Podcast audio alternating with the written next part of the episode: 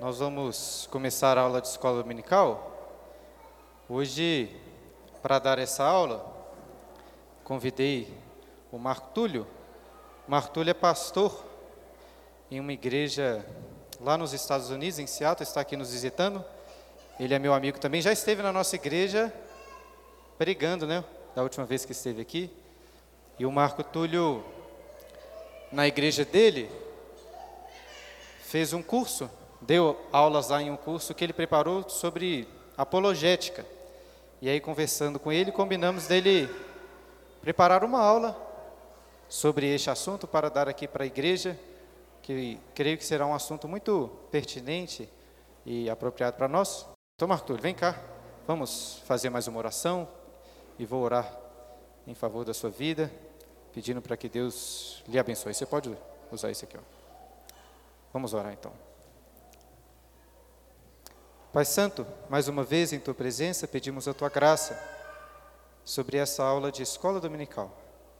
Abençoe, Deus, o Marco Túlio, que ele seja usado pelo Senhor, capacitado para é, trazer edificação ao Teu povo que se encontra aqui nessa manhã. Em nome de Jesus, amém. Vamos começar com uma breve introdução que talvez vai ser muito simples para a maioria de vocês, mas Vamos só definir o que é apologética, né? O que nós vamos conversar aqui hoje. Vamos começar olhando um texto bem famoso nessa área, né? 1 Pedro, capítulo 3, versículo 14 a 16. Abram aí comigo, por favor. 1 Pedro 3, 14 a 16.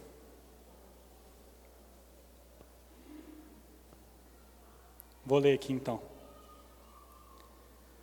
Mas, Ainda que venhais a sofrer por causa da justiça, bem-aventurados sois.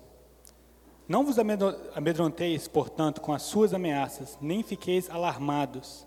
Antes, santificai a Cristo como Senhor em vosso coração, estando sempre preparados para responder a todo aquele que vos pedir razão da esperança que há em vós. Fazendo, todavia, com mansidão e temor, com boa consciência, de modo que naquilo em que falam contra vós outros, fiquem envergonhados os que difamam o vosso bom procedimento em Cristo. Irmãos, para os nossos propósitos aqui, vou definir a apologética bem simplesmente, como defender, dar razões ou justificar aquilo que você crê. Então, aqui nesse texto fala, estando sempre preparados para responder a todo aquele que vos pedir razão da esperança, eu estou incluindo a apologética aqui. Se alguém perguntar, por que você crê nisso aqui? E não estou me restringindo só a por que, que você crê em Deus, por que, que você é evangélico, por que, que você é cristão, não. Por que, que você crê nessa coisa aqui? Por que, que vocês cristãos são assim, assim, assado? Se você está respondendo, se você está defendendo, se você está dando razões, eu estou definindo isso como apologética. Repare que não é a mesma coisa que evangelismo. Muitas vezes o evangelismo, na verdade, na maioria das vezes, o ideal é que você esteja proclamando uma mensagem, proclamando o evangelho. Não necessariamente defendendo esse evangelho, não necessariamente respondendo perguntas, mas o evangelho é uma mensagem, são boas novas, né? Então você está dando, proclamando o evangelho é diferente de engajar em apologética, mas claramente eles são relacionados. Muitas vezes, ao proclamar o evangelho, você já o faz de uma forma apologética, você já sabe que vai ter umas barreiras. Paulo fez isso quando foi pregar lá em Atos 17. Outras vezes, você proclama o evangelho e a pessoa começa a fazer pergunta e você tem que defender, ou começa a atacar. Mas não são a mesma coisa. Quem deve fazer apologética? Não são só pastores, apologistas, filósofos. Pedro aqui está endereçando toda a igreja. Ele espera não só que toda igreja faça isso, mas que toda igreja tenha oportunidades. Porque se você viver uma vida cristã, uma vida transformada, as pessoas vão fazer perguntas. As pessoas vão falar, por que, que você é assim dessa forma? Por que, que aqui no trabalho você não está disposto a fazer isso que todo mundo faz? Por que, que você está com câncer e morrendo e você parece estar de boa? Qual que é o motivo dessas coisas? Ou por que, que você não participa dessas coisas que está todo mundo participando? Então, surgem oportunidades como cristão e ele espera que todo cristão esteja sempre preparado, pronto para responder. Não quer dizer que todo cristão tem que ter um diploma de filosofia, porque se vocês já viram um vídeo de apologética ou leram livros, muitas vezes são coisas muito densas, coisas que você fala assim, pô, é difícil isso aqui, né? Só que não, Pedro espera que todo cristão esteja preparado para dar uma resposta. Por que, que a gente faz isso? Por que, que a gente vai responder as perguntas? Qual é o objetivo de apologética? Você vê em 1 Pedro, aqui no capítulo 16, Isso é parte do nosso testemunho. Então você dá uma resposta é uma coisa que, primeiro, vai envergonhar os outros. Por que envergonhar? Porque a pessoa que fala mal de um cristão, a pessoa que vai atacar o cristão ou coisa assim, espera que o cristão não tenha resposta para as coisas, que o cristão, a vida dele seja toda inconsistente. Mas se você conseguir dar uma boa resposta, não tem como fazer isso, não tem como criticar. Você fica igual, por exemplo, é, Daniel, que quando o pessoal vai atacar ele lá, o pessoal da Pérsia, tem que falar assim, tem que ser alguma coisa a respeito da religião dele, porque coisa errada ele não faz. Então a nossa fé não é uma fé arbitrária, que você só fala assim, ah, crê no evangelho, eu creio, e pronto, não tem resposta. É importante a gente ter motivos para as coisas. O segundo motivo para fazer apologética, talvez um pouco contraintuitivo, é para fortalecer os fiéis, inclusive a nós mesmos. Se você tem razões para o que você crê, a sua crença fica muito mais forte, muito mais resiliente. Se você crê numa coisa só porque você cresceu na igreja e todo mundo crê assim, quando aperta a situação, às vezes essa fé que não tem razões, não tem motivo, não resiste, não sobrevive. Então a apologética fortalece os fiéis. Você vê que em 2 Coríntios, não precisa ir lá não, mas eu vou ler. O que, que Paulo fala? As armas da nossa milícia não são carnais, e sim poderosas em Deus, para destruir fortalezas, anulando nossos sofismas e toda altivez que se levante contra o conhecimento de Deus, e levando cativo todo pensamento à obediência de Cristo. Esse ato de levar cativo todo pensamento, de destruir sofismas, sofismas são argumentos, é uma coisa que é para todos os cristãos também, para nos fortalecer, fortalecer uns aos outros. E por fim, como eu disse, para evangelismo. Tem a ver com evangelismo, durante o evangelismo, você é, engaja em apologética. Esses são, na minha opinião, bons motivos para fazer apologética.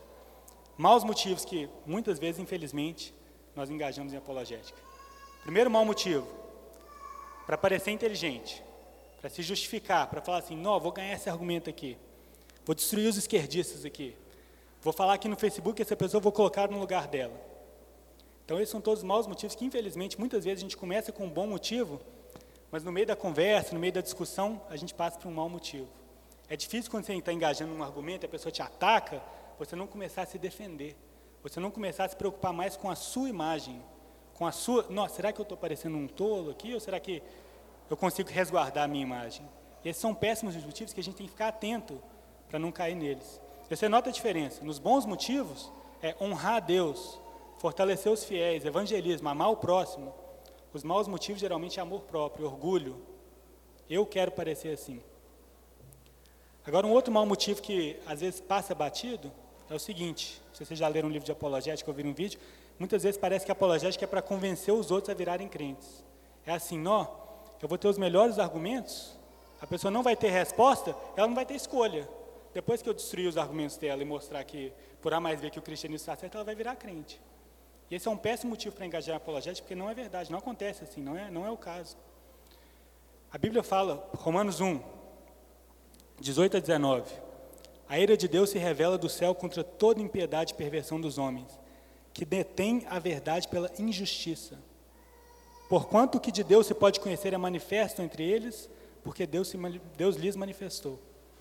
Em Romanos 2 fala que todo mundo tem uma consciência, então as pessoas, todo mundo que você conversar, já de certa forma sabe que Deus existe, sabe que existe juízo, sabe que está errado, sabe que faz coisa errada. Mas a pessoa detém a verdade pela injustiça. O problema não é falta de argumentos, não é falta de conhecimento. As pessoas não viram crentes porque elas precisam ter o coração transformado pelo Espírito Santo. O coração é de pedra, é duro. Então não adianta pensar ou começar uma conversa apologética com a expectativa assim: se eu fizer certinho, a pessoa vai virar crente. Você não é o Espírito de Deus para fazer isso. E se você acha que dá, vai atrapalhar a sua apologética. Você não vai fazer da melhor forma possível. Então, por que, que a gente faz então? Se não dá para convencer os outros, é só o Espírito Santo, a gente faz primeiro porque Deus usa meios. Então o Espírito Santo usa o nosso testemunho, usa nosso, até os nossos argumentos. Segundo, porque a gente pode remover barreiras intelectuais. Às vezes o coração da pessoa está endurecido isso se manifesta através de uma barreira intelectual que ela tem. E às vezes é uma barreira intelectual errada, que vem de falso entendimento. Então, Deus pode nos usar para fazer isso.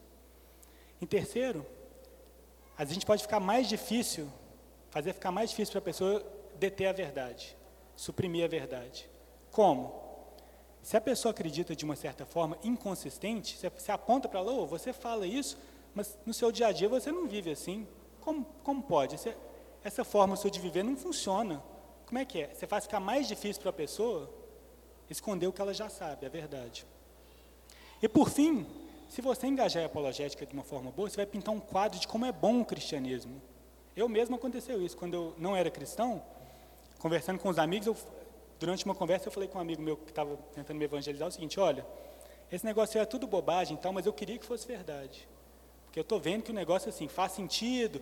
Era só ser verdade que estava bom. Tipo assim, se fosse verdade, depois eu vi que era verdade, mas pintar esse quadro é importante, trazer, porque as pessoas que a gente lida não são robôs, né? não é gente que é só argumento. Então, se a pessoa vê, não, existe cristão que consegue, infelizmente as pessoas têm essa visão que ser cristão é só assim, ah, você acredita nas coisas sem motivo. Se a pessoa vê que não é bem assim, às vezes ajuda.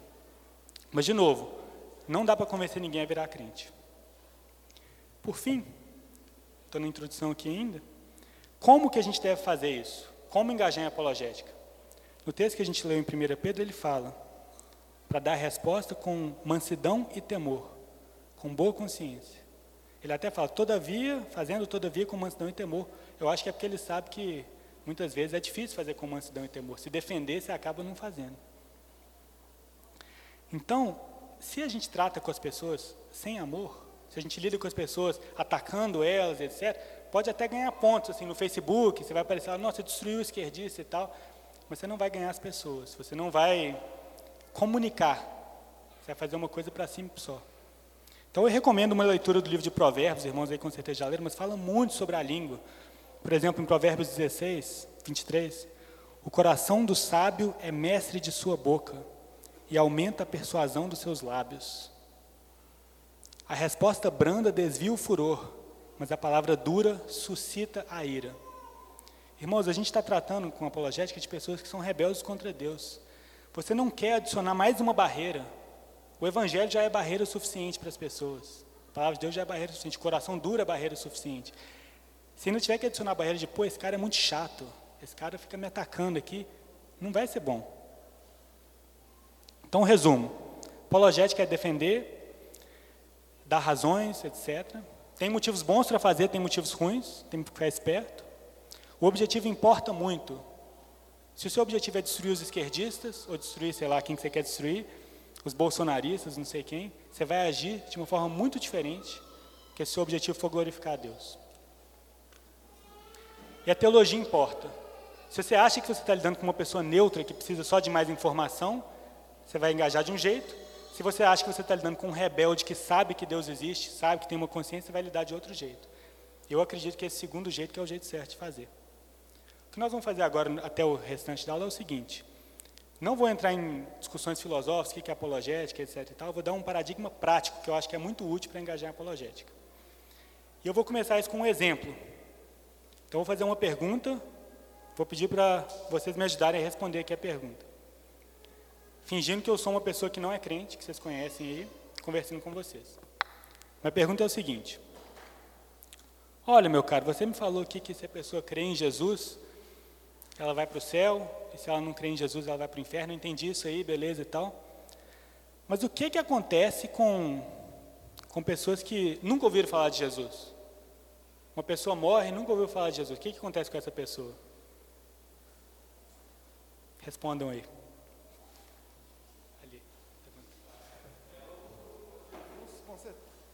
Com certeza ela não teve é, oportunidade de se arrepender no caso. Aí, naturalmente, na minha, na minha concepção, ela vai para a perdição.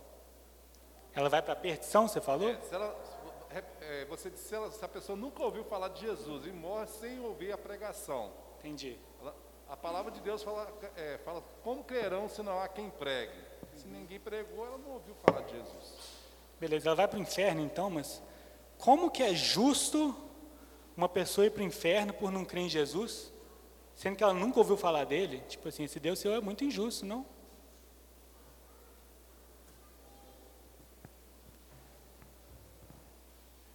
Eu tô tra... eu estou argumentando com você mesmo, né? É. Falou assim, ó, ordinariamente, quase 100% dos carros vai para o inferno, mas existem casos nós cremos que Deus, por sua misericórdia, escolheu, por exemplo, um infante, uma criança que está no ventre da mãe, que pode ser que não vá para o inferno, mesmo sem ter ouvido falar de Jesus. Agora, o que todo mundo merecia, inclusive eu, e esse esquimó, esse índio que nunca ouviu falar de Jesus, é ir para o inferno. Porque nós todos, todos os dias da nossa vida, fazemos alguma coisa que ofende a Deus. E Deus diz que se nós o ofendemos, existe uma punição. E essa punição, para ser paga, demora a vida, demora a eternidade. Não tem jeito da gente conseguir pagar. Mas você não acha injusto assim? Porque, tipo assim, você ouviu falar de Jesus e pode, sei lá, crer em Jesus. A pessoa vai para o inferno, ela nunca teve essa oportunidade. Tipo assim, você não acha meio injusto, não? Pode continuar ou pode ser outra pessoa, você que sabe. Ali lá no fundo, outra pessoa. Então. Gente, se deixar, nós vamos que vamos aqui.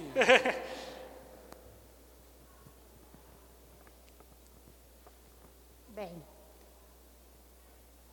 os céus proclamam a glória de Deus. Ainda que ninguém tenha chegado perto de você e falado de Jesus, os céus é o segundo livro de Deus. As obras que Deus criou são testemunhas da existência dele, de que você precisa dele. Ainda que essa pessoa nunca tenha ouvido falar, ouvido falar, ela viu a obra de Deus e contemplou, porque as obras de Deus revelam quem ele é. Então, naturalmente, Deus deu a oportunidade de Ele mesmo se revelar a ela e convencê-la. Se ela não se convenceu disso, a condenação está posta. Acho que eu entendi, mas uma dificuldade que eu estou tendo é o seguinte: você me falou mais cedo que a pessoa precisa crer em Jesus, mas agora está me falando que assim a pessoa nunca ouviu falar de Jesus, mas ela pode ser convencida, sendo que meu amigo ali atrás falou que precisa ter um pregador para ir lá nele? Como, como funciona? Me, ainda está me parecendo um pouco injusto uma pessoa ir para o inferno por não crer em Jesus, sendo que ela nunca ouviu falar dele. Tipo assim, ela nunca ouviu, como que ela vai? Ele continua sendo justo, porque o que merecemos, todos nós, é o inferno. Porém, todos somos indesculpáveis, como a Janaína colocou toda essa revelação, chamada revelação geral, deixa todos nós, seres humanos, independente da cultura, indesculpáveis. Então, todos nós sabemos que temos medo do que vai acontecer depois da morte, sentimos a necessidade de adorar. E se você, sou eu, isso se você for sincero, você vai reconhecer que é isso mesmo. Você vai reconhecer que você tem medo de morrer, você vai reconhecer que você está com cara, você vai conseguir desviar da bala, você vai tentar desviar. Isso é, um, é, é uma coisa natural. E a Bíblia nos diz que Deus colocou a eternidade no coração do homem. Os céus proclamam de uma forma a deixar-nos indesculpáveis. Porém, Deus, mesmo sem a gente merecer e sem ferir a justiça dele, aprove a ele escolher alguns para serem salvos. Por quê? Não tem a menor ideia. Mas a Bíblia diz que assim foi. E ele escolheu a mim, porque eu já tenho essa certeza, escolheu várias pessoas durante a história da humanidade. Só que o único jeito dessas pessoas conhecerem a Ele é Ele se revelando a elas. E Ele se revela a elas através de Cristo, que foi revelado lá em Israel, antes de Israel nos patriarcas, e agora na Bíblia, que é a revelação completa dele.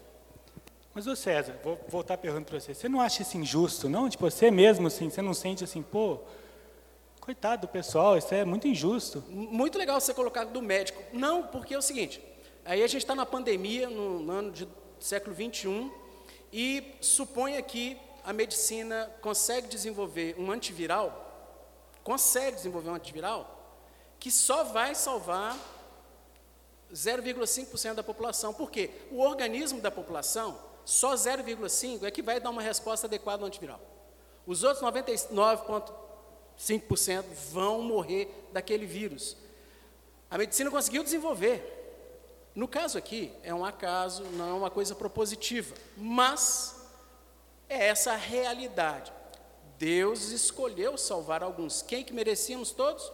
O inferno. O que, que merecemos todos? A condenação. Então, temos que mudar essa ótica de que nós somos bonzinhos, de que nascemos puros, de que é o meio ambiente que nos corrompe. Isso aí a gente é ensinado na academia, todos nós. Eu fui ensinado assim também, você também. Você nasce bonzinho e o meio ambiente que te corrompe. Mas eu te mostro claramente que isso aí não é verdade, não. Beleza. Ó, mais uma, uma resposta adicional ali no fundo. É, você usou a expressão que me chamou a atenção. É, não acha injusto, né? É, bom, primeiro que Deus é soberano, né? E quem somos nós para questionar por que aquele não vai ser salvo, esse vai ser, né? A gente poderia questionar até, questionar até mesmo lá na cruz, do, os, os dois ladrões na cruz do Calvário. Dentro da soberania, dentro da sua eleição, que o César disse aí, ele resolveu escolher salvar o ladrão ali. Mas se a gente for olhar lá no livro de Gênesis, Deus falou para o homem que tinha toda a liberdade ali, mas se ele comesse daquela fruta ali, né, certamente ele, ele morreria. E o homem errou o alvo. Ele, ele fez o que, que Deus determinou para ele não fazer. A partir daquele momento ele perdeu totalmente a moral. Estava a raça humana totalmente perdida. É como César bem falou aí. Deus resolveu escolher um, um determinado grupo de pessoas para ser salvo. Mas, é, biblicamente, a gente vê que há essa necessidade da pessoa crer. E para ela crer, como que eu vou crer em alguma coisa que ninguém me falou, ninguém me explicou? É lógico que mover espiritual vai vir de Deus. Mas eu tenho que ter um entendimento sobre aquilo ali, eu tenho que conhecer. Entendi. Obrigado pelas respostas. A gente já tem mais... Você quer falar uma coisa, Gibran? Ah, tem mais um aí no fundo? Acho que nenhuma resposta que vocês deram aí está errada, teologicamente. Tudo certo. Só que eu não sei, eu não sei se uma pessoa que não cresceu na igreja, uma pessoa que não tem o background evangélico, que eu não sei se eu teria entendido essa resposta muito bem há 10 anos atrás, não, 15 anos atrás, 10 anos atrás eu já era crente. Eu vou falar com os irmãos uma sugestão prática, não é teológica. Vocês claramente sabem a teologia, vocês sabem responder essa pergunta teologicamente. As minhas sugestões são só sobre como responder, sobre como interagir com o descrente que eu acabei de fantasiar aqui que eu sou. Eu acho que eu dificultei a pergunta porque é difícil imaginar uma pessoa que não sabe nada. Eu estou aqui dando aula de escola dominical, vocês estão falando comigo, mesmo eu fingindo que não sou crente, vocês estão imaginando que eu sei. Vocês estão falando assim, ah, a Bíblia fala isso, como se eu já soubesse, né? É muito difícil. Mas eu vou propor quatro passos, que eu acho que é útil a gente pensar quando vou responder uma pergunta. E eu vou pegar pedaços que vocês falaram aí e juntar nesses quatro passos aqui. Primeiro passo, eu acho que é bom, a gente, é difícil, mas é bom, antes da gente responder uma pergunta, tentar entender a pessoa. Então, vou só citar alguns provérbios aqui que eu acho que tem a ver com isso. 18.2 fala o seguinte, o insensato não tem prazer no entendimento, senão em externar o seu interior. 18.13 fala, Responder antes de ouvir é estultícia e vergonha. Claro que não encaixa. Se uma pessoa faz uma pergunta e você responde, você não está só respondendo antes de ouvir, você, a pessoa te fez uma pergunta. Mas eu acho que muitas vezes vale a pena buscar mais, buscar mais por que, a pessoa está fazendo a pergunta. Então, primeiro, eu acho que é muito, uma muito boa prática você refazer a pergunta com as suas próprias palavras. Então, nesse caso, o que, que eu teria feito, por exemplo? Aliás, nesse caso eu perguntaria assim, olha, você está me dizendo que você acha injusto é o fato da pessoa nunca ter ouvido? Ou é o fato dela ir para o inferno? Qual que é o problema? Nós estamos conversando com uma pessoa que nunca ouviu de Jesus depois que Jesus veio, nós estamos conversando no Velho Testamento? Porque muda bastante, né? Se a pessoa estiver perguntando do Velho Testamento, essas coisas que a gente conversou aqui praticamente não se aplicam, né? Se a pessoa, como é muito normal lá na minha cidade, às vezes a pessoa faz essa pergunta, mas o problema dela é com o inferno. Não é com o inferno dado que a pessoa nunca ouviu, é com a justiça de Deus. Se, a, se, a, se o problema da pessoa for justiça de Deus, nenhuma dessas respostas ajuda.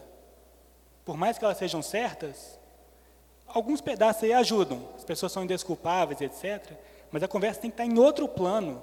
Nós não temos que ficar conversando de índio aqui, não sei o quê. Então, eu perguntaria para a pessoa. Segunda coisa é entender por que, que a pessoa liga. Então, por exemplo, alguém, o César mencionou aí de que acha que algumas crianças podem ir para o céu recém-nascido, que morre, por exemplo, dependendo, sem ter ouvido falar de Jesus. Vamos supor que a pergunta fosse essa. O que, que acontece com uma pessoa que morre na infância? Pergunta difícil. Você tem que entender por que, que a pessoa liga. Se você está conversando com um seminarista de 19 anos, é diferente que se você está conversando com uma mãe que acabou de perder o filho. O que, que você vai falar? Como você vai falar? A resposta pode até ser a mesma mas vai ser diferente. Então, entender por que, que a pessoa liga. Nesse caso, eu confirmaria com a pessoa: olha, eu estou vendo, eu vendo que você está preocupado com justiça.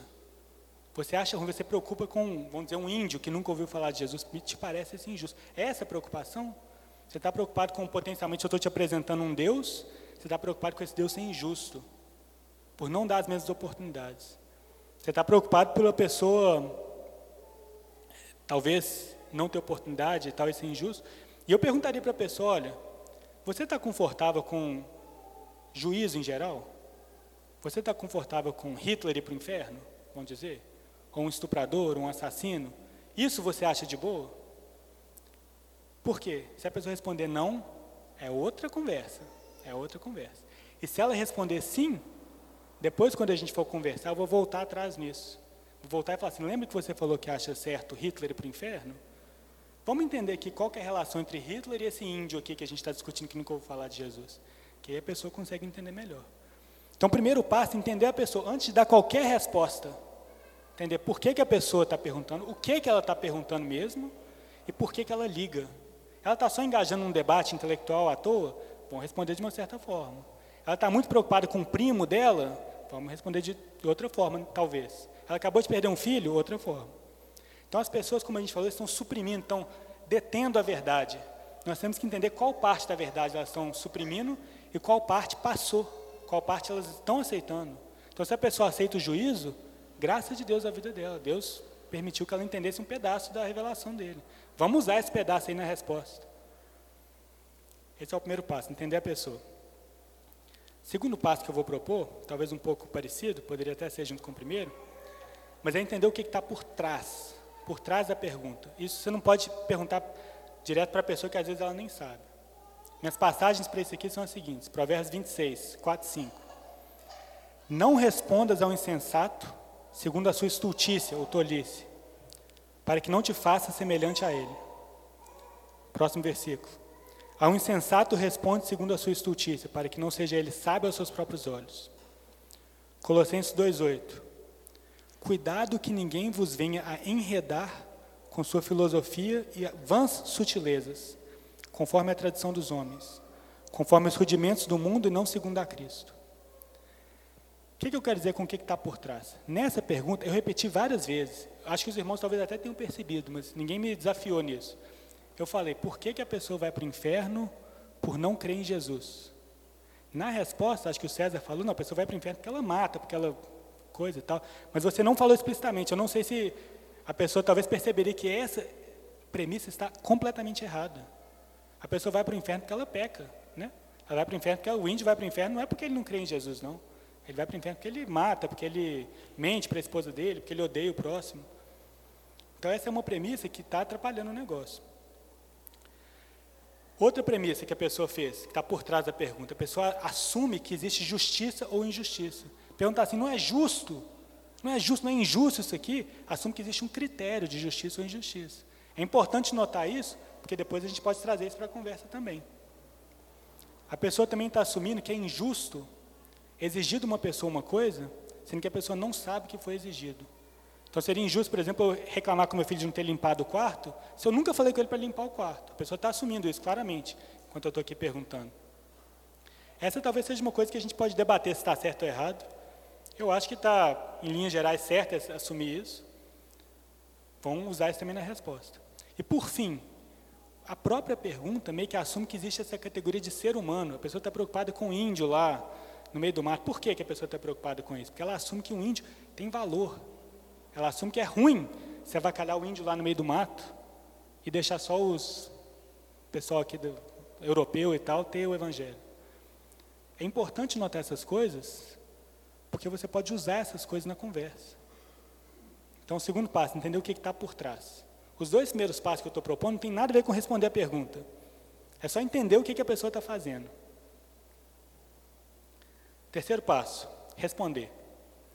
Na hora de dar a resposta, especialmente lidando com gente que não vem da igreja, que é a maioria das pessoas, ou gente que não tem uma noção bíblica, eu gostei muito que você começou do Gênesis aí, ali atrás não podemos assumir que as pessoas sabem o que, que as palavras significam.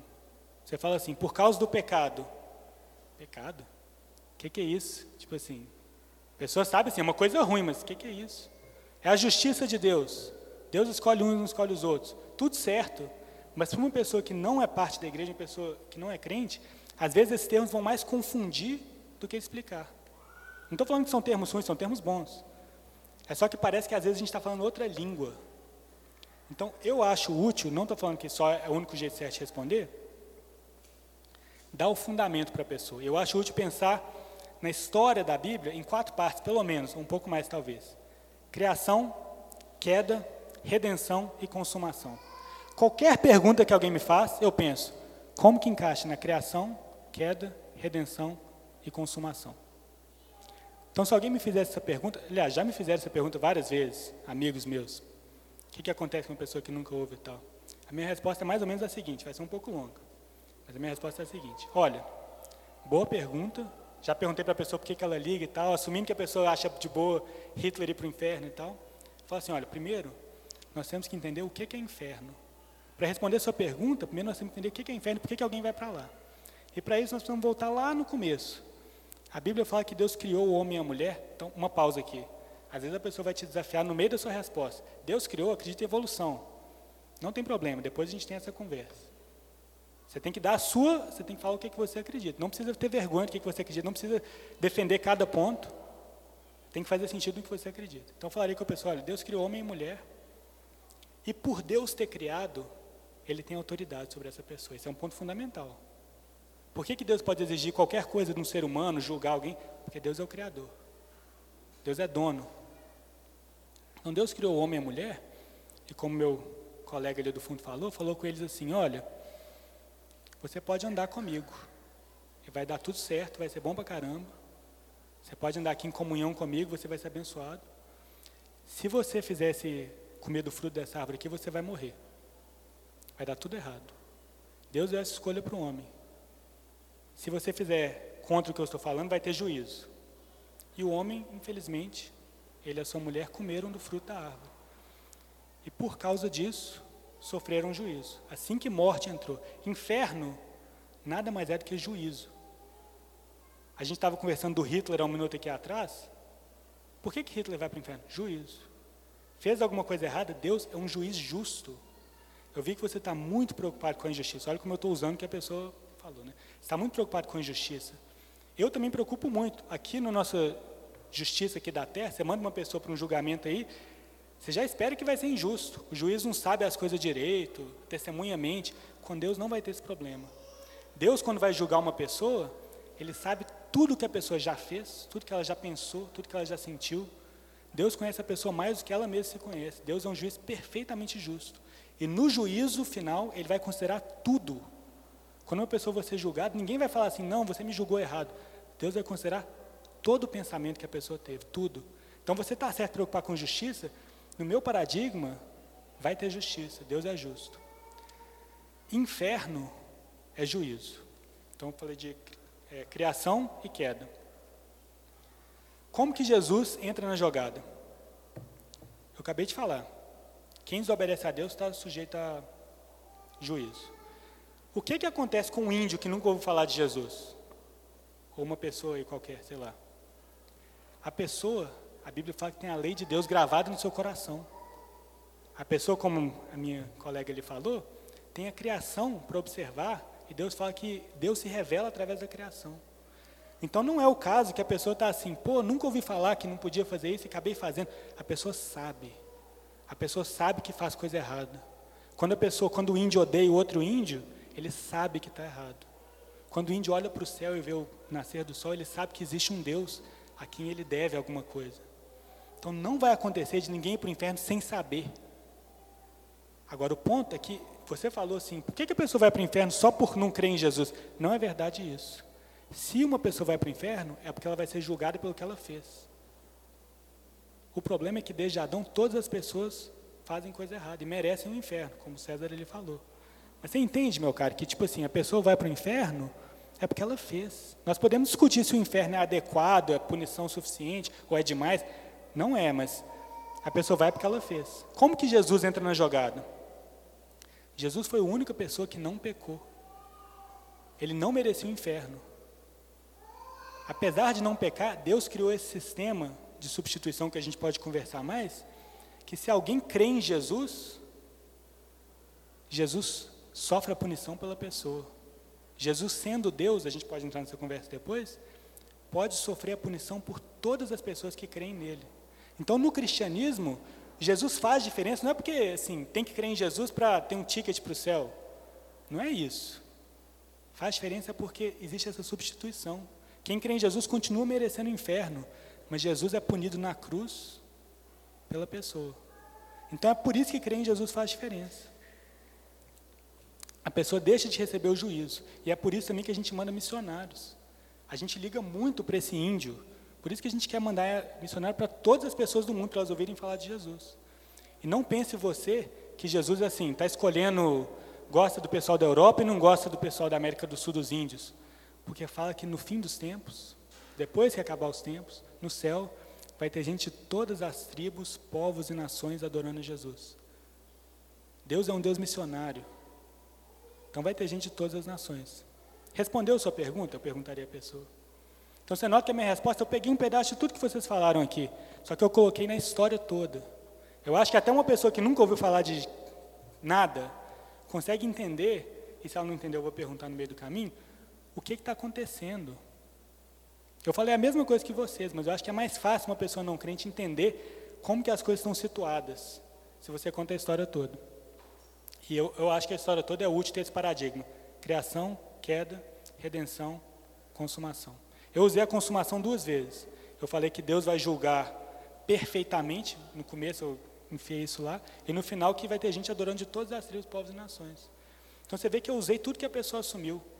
A pessoa assume juízo, eu falei, vai ter juízo perfeito. A pessoa está preocupada com o índio, eu falo, eu também estou preocupado, vou mandar missionário lá, e Deus vai ter gente de todas as coisas. A pessoa está assumindo uma coisa errada, que a pessoa vai para o inferno porque não crê em Jesus, eu corrijo isso, falo, não, inferno é ser outra coisa aqui. Parece que eu acabei, só que eu não acabei. Esse é o terceiro passo, são quatro. Primeiro passo, entender a pessoa. Segundo passo, entender o que está por trás. Terceiro passo, responder com a história toda. E assim, eu demorei aqui sete minutos para dar essa resposta, uma resposta longa.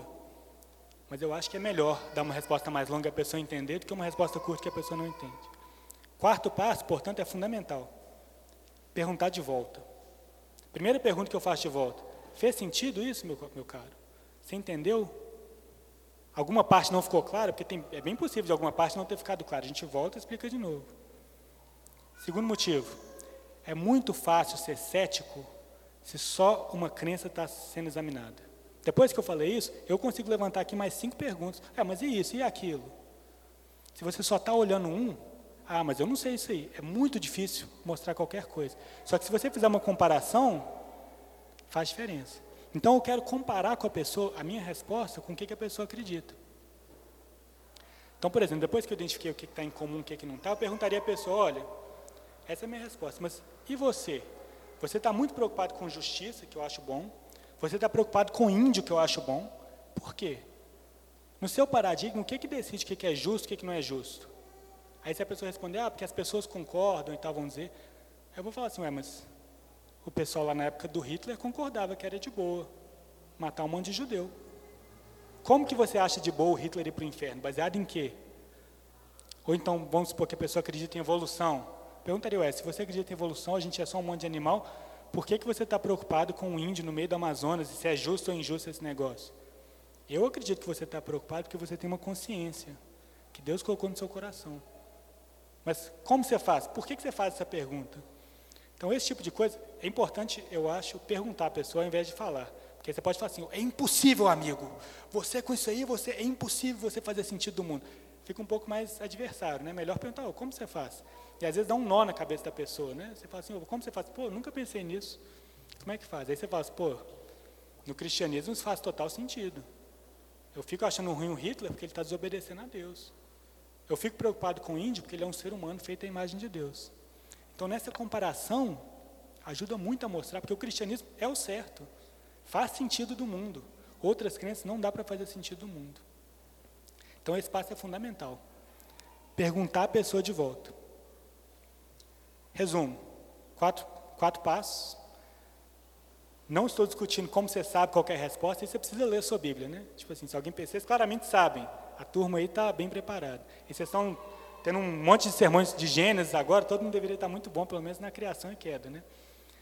Agora, essa forma de, de conversar, tanto de apresentar a resposta, como de engajar com a pessoa, eu acho que é muito diferente. Esse paradigma eu acho útil, não é único. Eu queria só fazer um breve contraste com outras coisas de apologética que gente, às vezes a gente ouve aí. Tem uma área de apologética que fica muito preocupada em estudar argumentos para a existência de Deus. Você vê lá os argumentos do Anselmo, você vê lá os argumentos do São Tomás de Aquino e tal, que fica provando. Não estou falando que são ruins, podem ser úteis, só que quase ninguém no mundo liga para esse tipo de argumento. Infelizmente, poucas pessoas estão interessadas nesse tipo de argumento filosófico. Enquanto que a apologética, incluindo essas coisas, vai ser muito mais abrangente.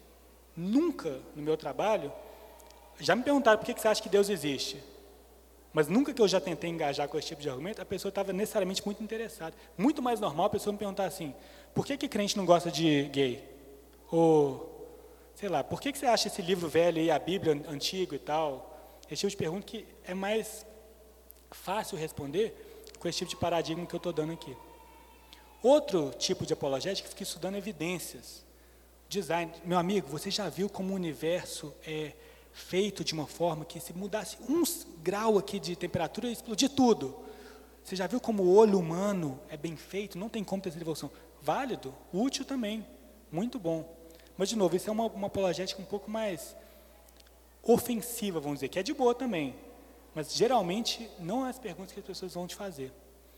E muitas vezes esse tipo de approach, não estou falando todos não, mas meio que parece assumir que o problema é falta de informação. Se eu convencer a pessoa que se mudasse um grau no universo, aí sim ela ia ver, não ia ver nada. Ela não ia ver nada. Aí você é difícil, dá para usar esse tipo de argumento, eu acho válido, mas em geral você não vai usar o que, que a pessoa tem, que Deus colocou que Deus permitiu que ela tivesse da visão bíblica. Em geral, apologética, eu gosto muito, eu já li vários livros de apologética também, gosto de estudar, acho útil, mas em geral eu acho que parte do problema é que parece uma via de mão única. A preocupação é muito com o que, que eu vou falar, e não como que eu vou ouvir, como que eu vou interagir, como que eu vou relacionar com essa pessoa como uma pessoa na minha frente, um indivíduo, ao invés de uma abstração, uma coisa lá só para eu destruir com argumentos. Então, é por isso que eu estou enfatizando essas coisas. Não é que eu acho ruim os outros, não. Só que eu acho que é pouco enfatizado essa questão de ouvir, de interagir, de ter um diálogo. Igualmente importante, ou mais importante, pouca, poucas vezes discutido também, é ter uma vida consistente. A gente vê em 1 Pedro, brevemente, se a gente lesse o contexto, você ia ver que diversas vezes Pedro fala assim, olha, obedeça às autoridades, porque aí o pessoal vai ser envergonhado ao falar de você. Esposa, seja uma boa esposa, seja submissa, para que seu marido seja ganho sem palavras, que ele vai ser envergonhado, vai, ser, vai ter um, um negócio. É muito difícil fazer apologética que você é um hipócrita. Se as pessoas sabem que você é um hipócrita. É muito difícil lá no seu trabalho, você, ter, você pode ter os melhores argumentos. Se a sua vida não é condizente com seus argumentos, pouco adianta, geralmente. É isso que eu tinha, irmãos, para compartilhar. Vou abrir um espaço para perguntas. Se não tiver perguntas, nos 10 minutos restantes, eu vou dar outro exemplo e fazer ficar difícil para todo mundo responder aí. Vamos lá. Perguntas. É, um comentário e uma pergunta. Sobre o comentário, é, eu acho que, se, na minha vivência, eu queria saber até sua posição sobre isso, é muito mais fácil você argumentar com alguém quando existe o um a um. Porque essas mesmas pessoas que te escutam quando você está conversando com elas em particular, são as mesmas que não querem nem escutar quando estão no meio de duas ou três pessoas. Porque elas se armam, né? Assim, elas querem defender o ponto de vista dela para que os outros vejam. E geralmente não, não costuma escutar muito o que você vai falar. Então, assim, a minha, pela minha experiência, é, que, é, que, é pequena, né? Sou, sou jovem, tenho 18 anos. É que é, a gente sempre tem que procurar conversar sobre esses assuntos em particular. Não que não tenha algum momento que a gente vá se posicionar em público, né? Existem momentos que, que isso é importante. Mas para você argumentar com, com paciência e com tempo, em particular, funciona muito melhor. É, agora, sobre um outro ponto, que é parecido com esse também, que eu gostaria de perguntar a sua, a sua visão, é o seguinte. Em alguns casos, o outro lado, ele não quer, ele não quer saber, assim, ele não quer argumentar. Às vezes as perguntas que faz é muito mais para provocar do que para aprender, né? E eu acho uma linha até tênue a gente separar isso, que é o, o, o que a Bíblia chama de jogar pera aos porcos, né? E, e, Jesus tratava os hipócritas de forma muito dura, né?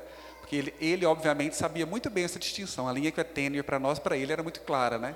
Então, quando era hipócrita, ele já chamava de hipócrita e encerrava aquele assunto. Ele não gastava nem tempo explicando. Então, como que você acha que a gente poderia trabalhar essa linha tênue?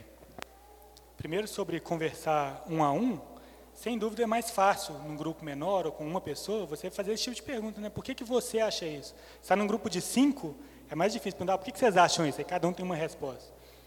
Mas muitas vezes eu acho que pode ser uma boa oportunidade quando está num grupo maior, se você conseguir fazer apologética com motivos certos. Porque muitas vezes, eu já aconteceu comigo pelo menos, de estar conversando num grupo maior e uma pessoa está fazendo o que você falou, que é tentar se mostrar esperto na frente dos outros e tal. Se você não faz isso, dá um contraste. Então, muitas vezes pode ser bom, até pelo seu exemplo de como você vai conversar. Se uma pessoa está te provocando e você não aceita a provocação, isso dá um testemunho também. Pode não ser tão efetivo os seus argumentos e tal, mas a sua postura faz diferença. Então, já aconteceu comigo muitas vezes estar num grupo grande, tem uma conversa, a pessoa está me fritando lá e tal, eu estou de boa. E depois, uma das pessoas do grupo vem conversar comigo. Ou oh, aquele assunto que a gente estava conversando. Então, até a conversa do grupo maior abriu oportunidade para o grupo menor. Enquanto que se eu só chegasse e falasse assim, não, agora não quero ter essa conversa, vamos conversar depois só nós dois, talvez eu perderia essa oportunidade. Então, acho assim, a gente tem que pegar a oportunidade quando ela vem, né? O que, o que Deus colocar na nossa frente, estou pronto para responder.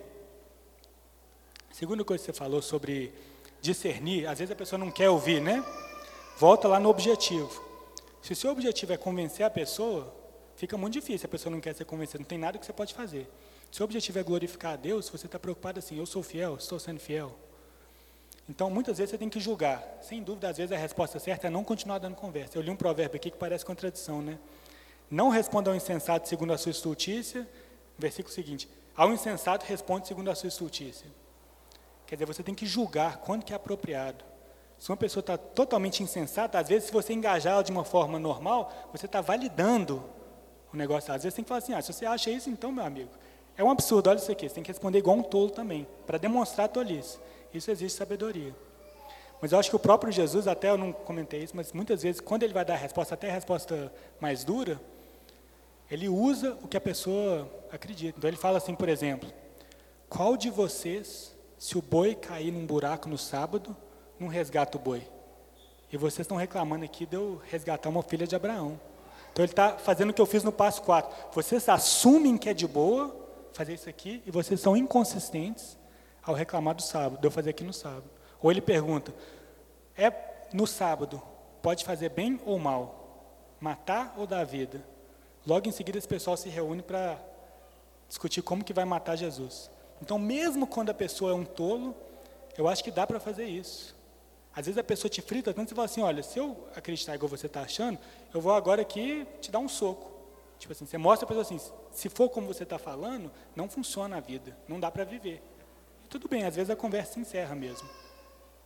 Mas eu acho muito importante, sumarizando aqui, pensar o foco ser eu ser fiel a Deus e não qual que é o resultado que vai ter na pessoa. Claro que estou interessado no resultado, mas é assim, estou sendo fiel, eu estou deixando entrar aqui na lama com os porcos ou não? A resposta tem que ser não. Respondeu a sua pergunta, meu querido? Beleza.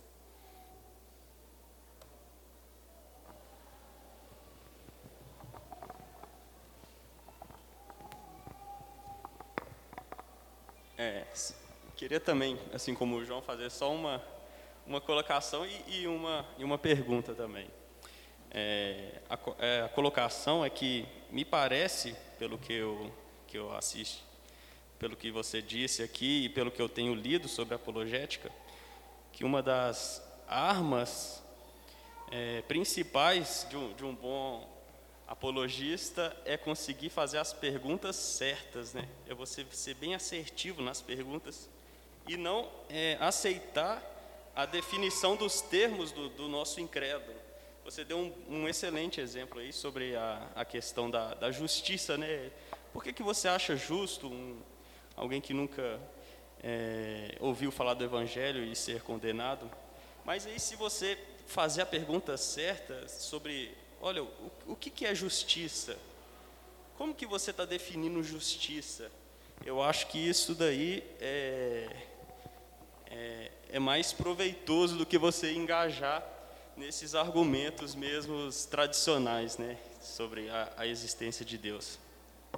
É, sobre a minha pergunta, é, normalmente é, essas escolas apologéticas, né, é, que trabalham com evidências, com essas provas filosóficas, elas assumem como ponto de contato com, com o oponente a razão.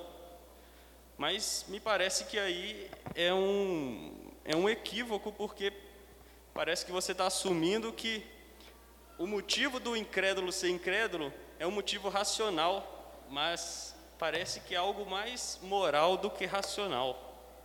É, então, se eu descartar esse ponto de contato racional, qual, qual, qual seria o, o, nosso ponto de contato com, com, com o incrédulo de fato, se não a razão? Sobre o seu comentário, obrigado pelo elogio, mas é, eu acho que fazer perguntas é muito importante, mas tem um tipo de conversa que eu mesmo já entrei muito sem querer, onde fica só na pergunta. Fica assim, mas por que, que você acha isso? Mas aí faz sentido. Onde você nunca acaba dando uma resposta para a pessoa, que você fica só em definições. Por isso que eu coloquei um dos passos que eu estou sugerindo, é dar a resposta toda. Às vezes, numa conversa, você fica assim, pô, vamos ficar discutindo os textos. Você nunca chega na resposta. Então, é muito importante ter as boas perguntas. Enfatizo assim, muito melhor perguntar do que falar, muito melhor dialogar. Mas, em algum momento, você tem a oportunidade de proclamar a mensagem, né? Você falar com uma pessoa, Jesus é isso, você está contando para ele as boas novas. Então, acho que é uma coisa que, não estou falando que você disse isso, claro que não, mas não podemos deixar de fazer isso. De dar a resposta, né? Tipo assim, esteja preparado para responder. Se você nunca responde, se você só ataca de volta, que infelizmente muitas vezes eu vejo em conversa de apologética, que a pessoa assim, ao invés de responder qualquer pergunta, a pessoa fala assim, qual que é a base de você fazer essa pergunta? Você está assumindo tudo errado. Tipo assim, a pessoa nunca responde, mas às vezes é bom responder também, pô. Sobre o ponto de contato, eu, particularmente, vou me alinhar muito mais com a linha de apologética reformada, que não vai assumir que a razão que é o negócio e tal. Mas eu acredito que as pessoas creem nas coisas por um conjunto de motivos. Tem a questão moral, a pessoa não quer crer no evangelho porque ela quer continuar dormindo com a namorada. Tem a questão intelectual. A pessoa às vezes não, não sabe, não tem resposta, fala assim, pô, eu acredito, eu cresci acreditando em evolução, isso é uma barreira para mim, às vezes é uma barreira legítima, de certa forma. Tipo assim, a pessoa não, não aprendeu melhor, não sabe. A pessoa às vezes nem, nunca nem entendeu o evangelho. Tem a questão emocional, a pessoa fala assim, pô, nunca poderia acreditar no evangelho desse. A emoção da pessoa está corrompida, é pecado. E tem a questão da comunidade. Às vezes a pessoa vive numa, numa comunidade onde é impensável virar crente, é uma barreira tão grande.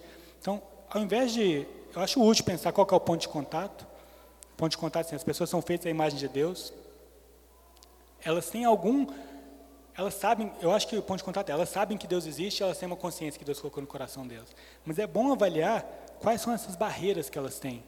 Porque isso vai mudar como você vai lidar com a pessoa. Se a pessoa, assim, você sabe, não importa o que o argumento racional vai ser bom, o problema da pessoa é que ela quer continuar dormindo com a namorada. Você vai responder diferente do que uma pessoa assim que, vamos dizer, igual o C.S. Lewis, não sei se já, já leram a biografia dele, que o cara, assim, ultra racional, certa forma, entre aspas aqui, mas assim, precisava era de argumento mesmo, precisava era de ter uma conversa com uns filósofos lá para tirar as barreiras filosóficas dele lá. Então acho bom, assim, essa ênfase reformada de falar assim, nada funciona, eu acho boa, mas eu acho bom também tentar avaliar assim, a pessoa onde ela está, sabe? Mais alguma pergunta? Ou comentário?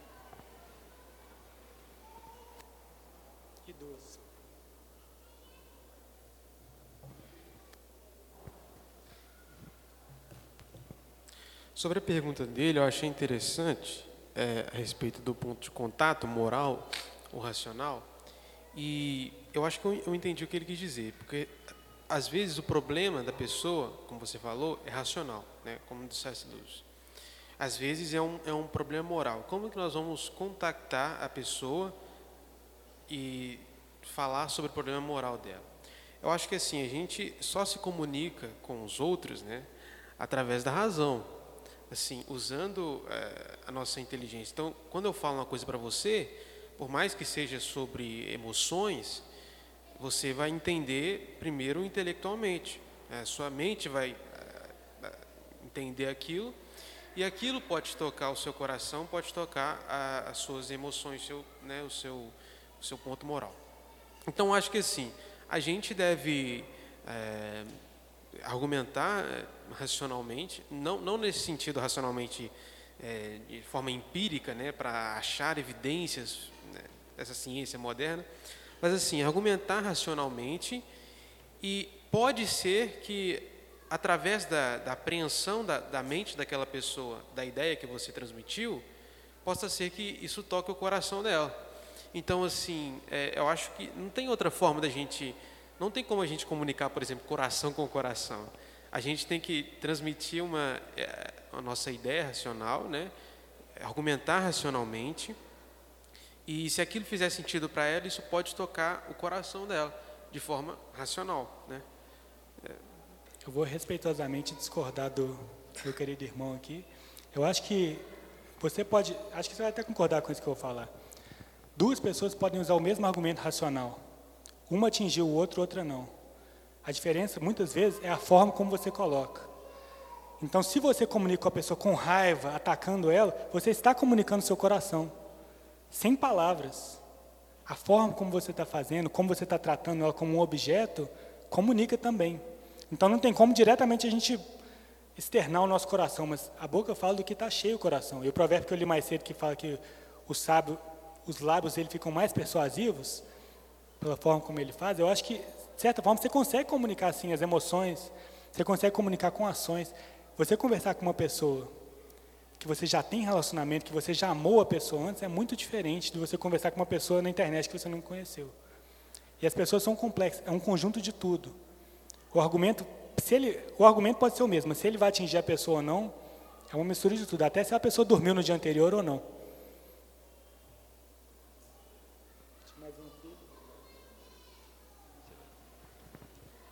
É, seguindo mais ou menos a mesma o assunto que está discutindo, eu sei que é uma é, hoje a gente tem uma grande onda de anti-intelectualismo, então às vezes fica difícil comunicar com a razão.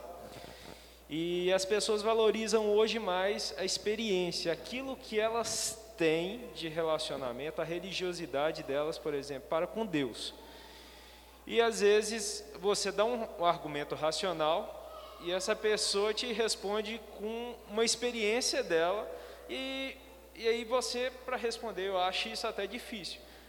Porque eu, eu, sinceramente, às vezes eu fico com dificuldade de responder contra a experiência da, da pessoa, porque eu não examinei isso a fundo, eu não, não tenho esse contato. Como que seria? Como dar uma resposta contra a experiência? Não tem como argumentar contra a experiência, né? Se a pessoa fala assim, eu ouvi um orixá falando comigo, tem que falar assim, não viu. O que tem como fazer é você tentar ajudar a pessoa com a razão. Enfim, não me entendam como. Eu gosto muito de razão, mais que a maioria das pessoas aí. Mas quando a pessoa vem com a experiência, muitas vezes o que eu acho é tentar avaliar a experiência da pessoa num paradigma lógico. Né? Então, se a pessoa fala comigo assim, olha, eu vi não sei o quê, eu falaria com ela assim, olha, eu conheço uma outra pessoa que viu essa outra coisa. Como que você responderia se eu falasse com você que eu vi o contrário de você? Muitas vezes nossa experiência nos engana. Então, então eu, não discuto com a experiência, não falo com a pessoa assim, não viu. Eu pergunto assim, ó, é possível que você tenha interpretado errado o que você viu? Ou é possível que tem uma outra explicação, você está falando assim, eu vi isso, portanto, candomblé é verdade. Eu vou falar assim, olha, existe uma outra alternativa, né? Você pode ter visto um ser espiritual que não é muito bem o que você estava achando. Vamos avaliar esse resultado aí. Né? Marco Túlio, o Lucas vai fazer mais uma pergunta aqui, ou comentário, não sei dizer. Mas aí eu vou, acho que está quase no nosso tempo aí, a gente começou um pouquinho atrasado, vou deixar o Lucas. Aí, irmãos, a gente, depois se quiserem, o Marco Túlio está à disposição aí para vocês tirarem mais, fazerem mais perguntas. Pode ser, Tulinho? Pode ser, desculpa, não sei encerrar as coisas no horário, não. A culpa não é sua, fica tranquilo. O Lucas vai. Eu pensei que ele ia me proibir aqui agora. Na verdade, eu queria fazer um, um, comentário sobre a sua resposta do irmão aqui. Qual que é o nome do irmão? Simonton. E E o que ele disse, que eu achei muito interessante, porque é o seguinte, na sua resposta, você falou depende de como ele fala, né? Depende de como o, a pessoa vai responder. Ele pode ser de, de uma forma, assim, irada ou não, mas houve a resposta. Ou seja, houve a comunicação intelectual. O que eu entendi do irmão ali foi o seguinte, é, sem razão não há discurso. Sem razão não há discurso. Ou seja, por exemplo, quando alguém que é irracional quer debater, ele já deve sair do debate. Por que ele tem que sair do debate? Porque ele está negando as suas próprias palavras. Porque uma vez falando, ele está assumindo a racionalidade. Eu acho que foi nesse sentido que o irmão quis dizer. Ou seja, é, a razão se faz presente em todo e qualquer debate, porque ela é pressuposto fundamental para o debate. É isso mesmo, Simon, que você estava dizendo? E quando o irmão falou do coração com o coração, é só isso que eu queria também acrescentar. 70% das vezes que a Escritura fala sobre o coração, isso é um, é um dado estatístico que eu vi em um livro, é, fala-se o coração não somente como emoção, mas como a radicalidade da nossa existência, ou seja, é o nosso próprio ser, eu, personalidade, self, chame daquilo que quiser. Por isso que eu acho que é importante, só deixar isso, e aqui, meu irmão, é, assim, fazendo um, um, um contraponto, é impossível discurso sem pressupor a razão. Então, acho que vale a pena nós primeiro fa fazermos o seguinte: vamos definir o que é razão? Não é razão meramente no sentido moderno, mas como, por exemplo, a, a habilidade ou a, ou a forma de discurso onde se pressupõe, por exemplo, as leis da lógica. Até mesmo num exemplo, por exemplo, eu só faço apreensão de um exemplo de santidade quando ele passa na minha mente, eu, eu penso assim, poxa vida, olha que legal que a pessoa fez. Isso chega ao meu entendimento passando pelo escrivo. Eu não sei se você tem esse pensamento, mas eu vejo assim: é impossível fazer apologética sem assumir a razão. É impossível viver sem razão nesse aspecto. Era isso que eu Obrigado. Eu, você falou que é um contraponto, mas eu concordo com tudo que você falou aí, então então estamos de boa. É, o negócio é só uma coisa que eu queria acrescentar é o seguinte: eu nunca conheci uma pessoa que rejeita a razão. Se você perguntar para ela, ela fala assim, pô, você rejeita a razão? Não. Já conheci pessoas que durante a conversa abandonam a razão e falam assim, não, mas eu sinto isso, não importa esse argumento e tal. E eu acho que ainda vale a pena engajar no debate, para mostrar para a pessoa assim, olha, você está falando essa coisa aqui, mas olha como você mesmo está se contradizendo nessa conversa. Como você disse, é impossível conversar sem ter razão, então a pessoa tem que tropeçar enquanto ela está fazendo. Vai lá. Só, só para concluir, viu, Bruno, rapidinho. Só é mais porque, um. É porque existem, existem esses exemplos. Eles, uma vez eu conver, houve uma organização para poder, para que eu pudesse conversar com um ateu. Houve um churrasco com esse propósito. Aí no determinar, em determinado momento ele disse que nada existe. Aí eu falei assim: se nada existe, você não existe, eu vou comer meu churrasco, dá licença. Eu fiz isso. Ou seja, ele negou a possibilidade do discurso. Existe, eu aceito que existe. Existe um povo assim meio maluco. E o que você fez nesse caso foi um exemplo de responder um tolo segundo a sua estultícia, né? Ao invés de continuar. Beleza, obrigado, gente. Senhor, nosso Deus, por favor, Senhor, nos deixe viver vidas que tragam perguntas, vidas que não têm como ser explicadas se não for pelo poder do Espírito Santo. Senhor, nos ajuda a trazer todo pensamento cativo a Jesus Cristo. Nos ensina a pensar como o Senhor pensa. Nos ensina, retira de nós premissas falsas, vãs filosofias que a gente foi acumulando, pecado, e nos dá sabedoria e um coração, além das emoções, o nosso todo ser, nossa tendência, um coração que coloca o seu evangelho em primeiro lugar, que preocupa com a sua glória, com a sua glória na nossa vida, com a sua glória em todas as nações, todas as pessoas a quem o Senhor escolher. Um coração que está preocupado com seus eleitos, aqueles que ainda não foram chamados, aqueles que já estão chamados aqui na igreja. Nos ensina a ser sábios, Senhor, para lidar com os nossos parentes, para lidar com os nossos filhos, para ensinar eles desde pequeno, para lidar com um colega de trabalho, para sempre estar preparado para dar uma resposta com mansidão, com temor, e uma resposta fundamentada no seu Evangelho, na sua palavra. Em nome de Jesus, amém.